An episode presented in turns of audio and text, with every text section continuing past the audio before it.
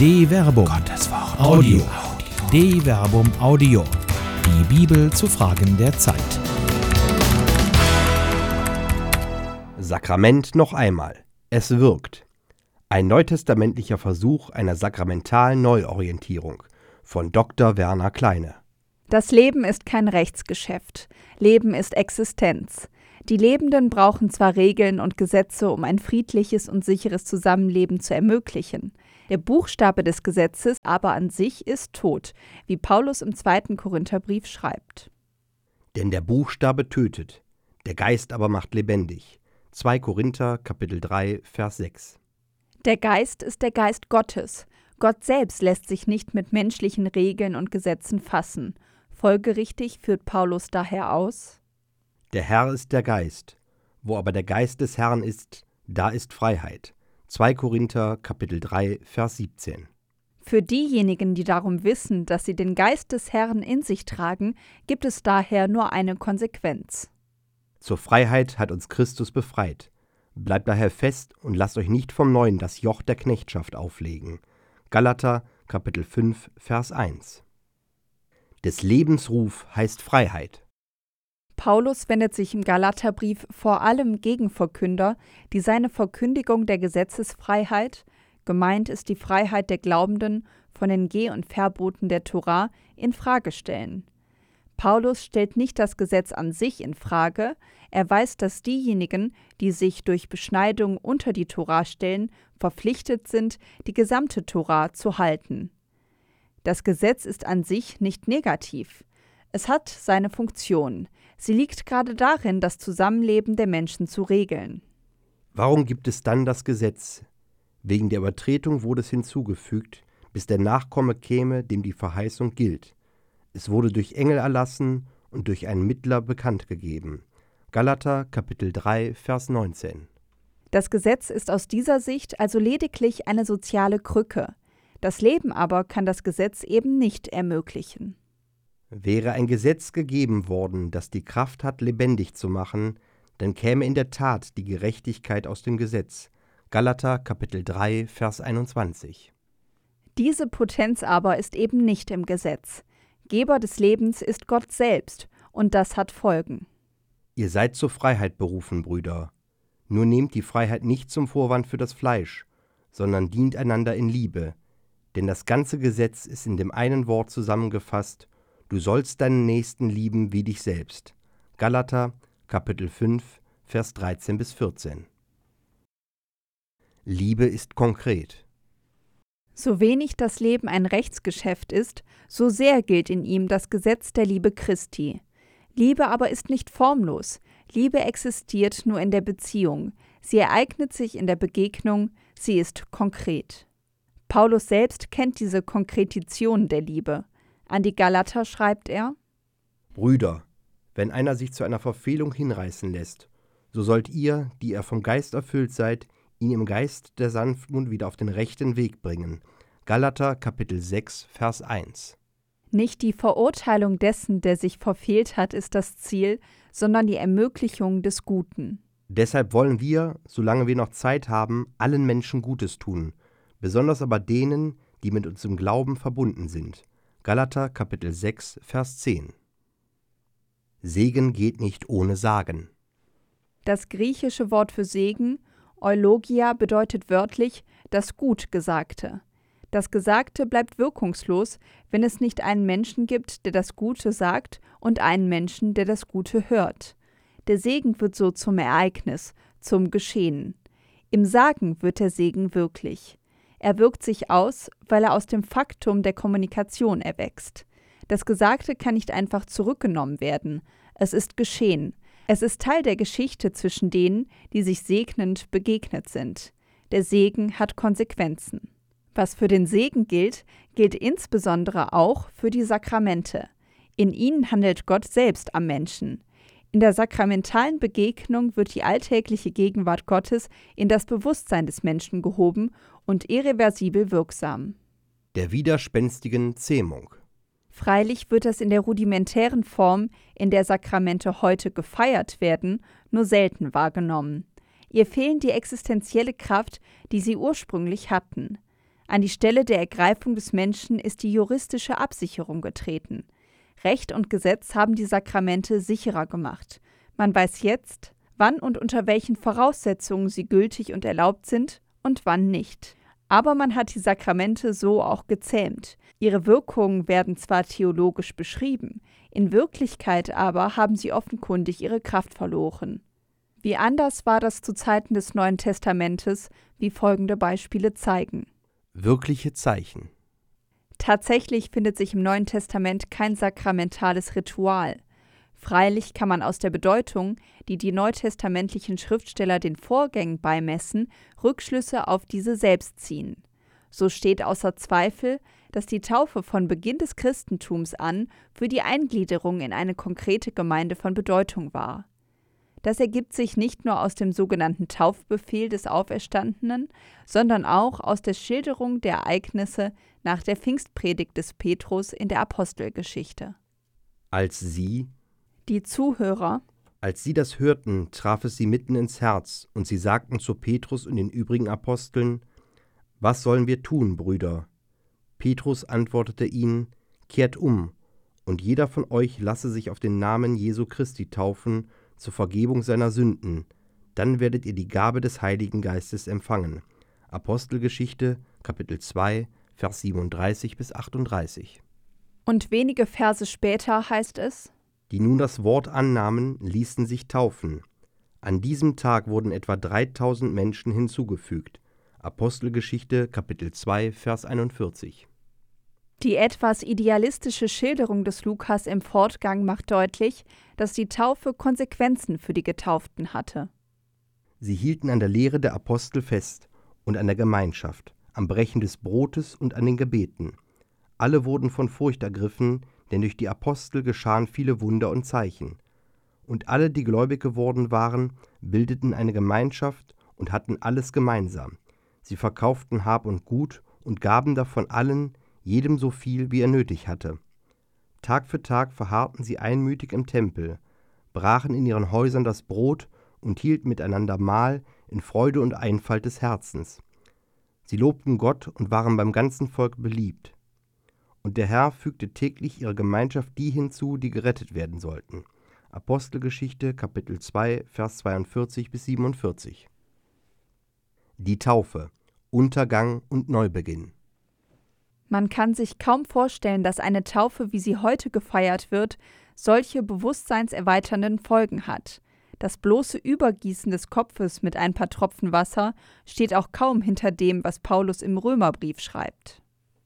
Wisst ihr denn nicht, dass wir alle, die wir auf Christus Jesus getauft wurden, auf seinen Tod getauft worden sind? Wir wurden mit ihm begraben durch die Taufe auf den Tod, und wie Christus durch die Herrlichkeit des Vaters von den Toten auferweckt wurde, so sollen auch wir als neue Menschen leben. Wenn wir nämlich ihm gleich geworden sind in seinem Tod, dann werden wir mit ihm auch in seiner Auferstehung vereinigt sein.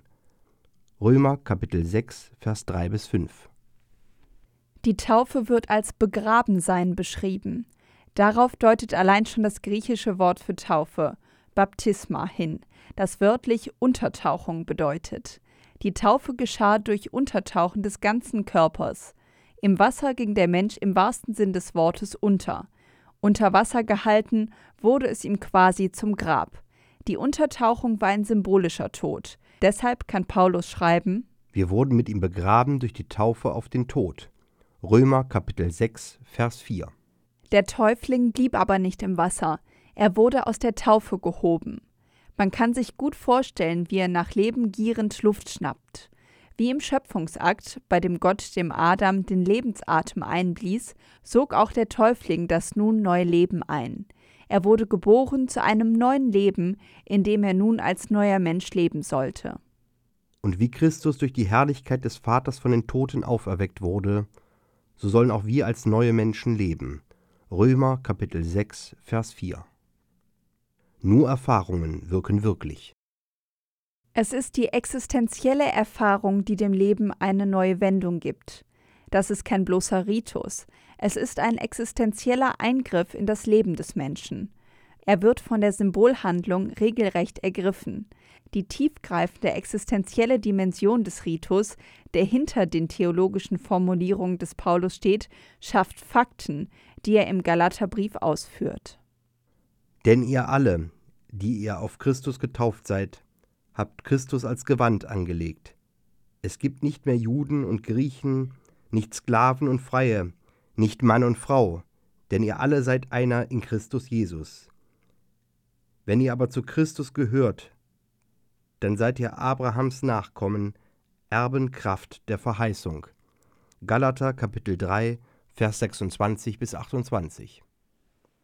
Die Gemeinschaft der Getauften bildet deshalb den Leib Christi. Es ist gerade das im wahrsten Sinn des Wortes existenzielle Eintauchen in das Schicksal Christi, das die Getauften verbindet, wie ein späterer, wahrscheinlich aus der Paulusschule stammender Autor im Epheserbrief schreibt, wobei das Zahlenwort ein, griechisch heis, durch seine Anfangsstellung besonders betont werden muss. Ein Leib und ein Geist, wie euch durch eure Berufung auch eine gemeinsame Hoffnung gegeben ist. Ein Herr, ein Glaube, eine Taufe, ein Gott und Vater aller, der über allem und durch alles und in allem ist. Epheser Kapitel 4, Vers 4 bis 6. Lebenszeichen mit sozialer Dimension. Das Sakrament der Taufe wirkt also nicht einfach für sich, es wirkt sich aus. Es hat eine soziale Dimension, weil es in eine Gemeinschaft eingliedert. Es begründet die Einheit, Hays, der Gemeinschaft. Gemeinschaften brauchen Regeln. Die Regel, die in der Gemeinschaft der Getauften gilt, nennt Paulus das Gesetz Christi. Einer trage des anderen Last, so werdet ihr das Gesetz Christi erfüllen. Galater Kapitel 6, Vers 2.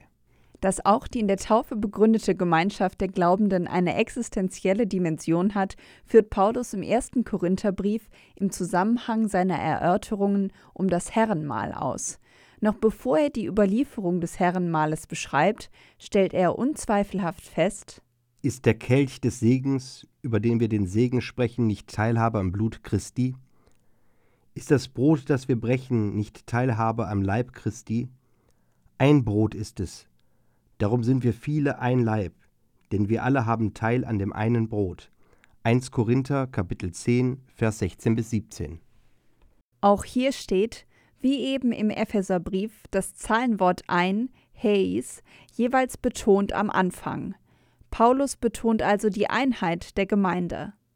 Später beschreibt er in 1 Korinther Kapitel 11 Vers 23 bis 26 die Abendmahlsüberlieferung, wobei er betont: Denn ich habe vom Herrn empfangen, was ich euch dann überliefert habe. 1 Korinther Kapitel 11 Vers 23. Es handelt sich also um eine Botschaft Jesu selbst. Es ist nicht die Botschaft des Paulus. Das verstärkt die Autorität der Überlieferung. Dabei ist es interessant, den Kontext zu beobachten, in dem Paulus die Abendmahlsüberlieferung platziert. In den Versen vorher kommt er nämlich auf Missstände in der korinthischen Gemeinde zu sprechen. Die Demütigung des Sakramentes. Den Ausführungen des Paulus liegt offenkundig die Praxis zugrunde, dass das Herrenmahl kein frommer Ritus war, der andächtig vom eigentlichen Leben separiert für sich stand. Er war im wahrsten Sinn des Wortes lebenswirklich. So gab es im Zusammenhang der Vergegenwärtigung des Herrenmahls die Praxis einer wirklichen Feier, bei der, wie es für echte Feiern üblich ist, gegessen und getrunken wurde. Und hier kam es zu Missständen. Wenn ich schon Anweisungen gebe, das kann ich nicht loben, dass ihr nicht zu eurem Nutzen, sondern zu eurem Schaden zusammenkommt. Zunächst höre ich, dass es Spaltungen unter euch gibt, wenn ihr als Gemeinde zusammenkommt. Zum Teil glaube ich das auch, denn es muss Parteiungen geben unter euch. Nur so wird sichtbar, wer unter euch treu und zuverlässig ist. Was ihr bei euren Zusammenkünften tut, ist keine Feier des Herrenmahls mehr, denn jeder verzehrt sogleich seine eigenen Speisen, und dann hungert der eine, während der andere schon betrunken ist. Könnt ihr denn nicht zu Hause essen und trinken, oder verachtet ihr die Kirche Gottes? Wollt ihr jene demütigen, die nichts haben, was soll ich dazu sagen? Soll ich euch etwa loben? In diesem Fall kann ich euch nicht loben. 1 Korinther Kapitel 11 Vers 17 bis 22.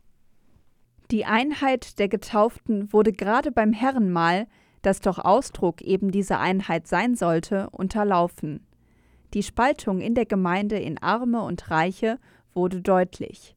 Das läuft der existenziellen Dimension des Herrenmahls zuwider. Es demütigt das Sakrament. Und gerade deshalb stellt Paulus fest, Wer also unwürdig von dem Brot isst und aus dem Kelch des Herrn trinkt, macht sich schuldig am Leib und am Blut des Herrn. Jeder soll sich selbst prüfen, erst dann soll er von dem Brot essen und aus dem Kelch trinken. Denn wer davon isst und trinkt, ohne zu bedenken, dass es der Leib des Herrn ist, der zieht sich das Gericht zu, indem er isst und trinkt. 1 Korinther, Kapitel 11, Vers 27 bis 29. Das unwürdige Essen und Trinken vom Leib und vom Blut des Herrn besteht also nicht in mangelndem Glauben, sondern in einem Mangel an existenzieller Konsequenz, die in der mangelnden Einheit der Gemeinde sichtbar wird. Der Empfang von Leib und Blut Christi wirkt nicht einfach so, er muss sich im Leben der Empfangenden auswirken. Wo der Glaube keine gesellschaftlichen und sozialen Wirkungen hat, wird das Sakrament gedemütigt. Zeichen der Liebe Gottes mit Drang zum Leben. Das Sakramente Zeichen der Liebe Gottes sein gehört zu den pastoralen Plattitüden, die in katechetischen Unterweisungen gerne unreflektiert repetiert werden. Freilich fehlt es der heutigen Art und Weise, die Sakramente zu begehen, an existenzieller Dynamik. Sie ergreifen den Menschen nicht mehr. Die Feier ist zu harmlos und zu zahm, um wirklich wirksam werden zu können. Die Sakramente sind gezähmt worden durch rechtliche Vorschriften. Das Opus Operatum, das in der rechten Weise gespendete Sakrament, genügt nun schon. Das gibt zweifellos Sicherheit, aber es nimmt eben auch lebenswirkliche Dynamik. Was hier an den Sakramenten der Taufe und der Eucharistie aus neutestamentlicher Sicht erörtert wurde, kann auch auf die anderen Sakramente übertragen werden. Im Jakobusbrief wird etwa die Überwindung der Distanz, die Krankheit bewirkt, genauso existenziell eindringlich beschrieben wie die Wiederherstellung der gemeindlichen Gemeinschaft, die durch das Fehlverhalten Einzelner gefährdet wurde. Ist einer von euch krank, dann rufe er die Ältesten der Gemeinde zu sich. Sie sollen Gebet über ihn sprechen und ihn im Namen des Herrn mit Öl salben. Das gläubige Gebet wird den Kranken retten und der Herr wird ihn aufrichten. Wenn er Sünden begangen hat, werden sie ihm vergeben. Darum bekennt einander eure Sünden und betet füreinander, damit ihr geheiligt werdet. Viel vermag das inständige Gebet eines Gerechten. Jakobus Kapitel 5, Vers 14 bis 16. Da geht es nicht um die bloße Salbung oder das stille Bekenntnis in der Anonymität des Beichtstuhls. Es geht um die existenzielle Kraft faktischer Gemeinschaft, in die der Kranke und der Sünder konkret und wirksam hineingenommen wird. Im Geschehen der Handlung wird das Sakrament bereits wirklich, nicht irgendwie spirituell, sondern konkret. Die Zeichen der Liebe Gottes drängen zum Leben. Wegweiser. Der Blick auf die existenzielle Dimension, die im Neuen Testament sichtbar wird, liegt die Potenz für eine Neuorientierung der Sakramententheologie heute. Die Zähmung der Sakramente durch Recht und Gesetz hatte im Sinne der Vergewisserung, was überhaupt ein Sakrament sei, ihre Ursache. Die Zähmung aber erweist sich auch als Lähmung. Das gilt für alle Sakramente, auch für die Sakramente der Ehe und der Weihe. Vielleicht ist es an der Zeit für einen neuen Blick auf die Sakramente. Es gilt, die sakramentale Lebenswirklichkeit neu zu entdecken. Sakramente empfängt man nicht für sich, Sie wirken nicht einfach so, wenn sie nichts im Leben der Menschen verändern. Es ist die Art und Weise der Feier, die diese Veränderung bewirkt. Das Leben aber lässt sich nicht wirklich zähmen. Ist es diese Angst vor der anarchistischen Kraft der Liebe Gottes und des Lebens, die manchen Kleingläubigen erschreckt in die sicheren Gefilde von Recht und Gesetz zurückweichen lässt? Sie sollten sich ein Beispiel an Petrus nehmen, der den heidnischen Hauptmann Cornelius gegen jede Konvention und Regel tauft, weil die Entscheidung Gottes im Leben längst wirklich geworden ist. Petrus aber sagt, kann jemand denen das Wasser zur Taufe verweigern, die ebenso wie wir den Heiligen Geist empfangen haben? Apostelgeschichte, Kapitel 10, Vers 47. Petrus wird für sein regelwidriges Verhalten zur Rechenschaft gezogen. Gott lässt sich aber auch von Aposteln nicht zähmen, durch kein Gesetz der Welt. Und so sollten sich die Zweifler und Zauderer das Selbstbekenntnis des Petrus zu eigen machen. Wer bin ich, dass ich Gott hindern könnte? Apostelgeschichte, Kapitel 11, Vers 17. Eine Produktion der Medienwerkstatt des katholischen Bildungswerks Wuppertal Solingen-Remscheid. Autor Dr. Werner Kleine. Sprecher Jana Turek und Marvin Dillmann.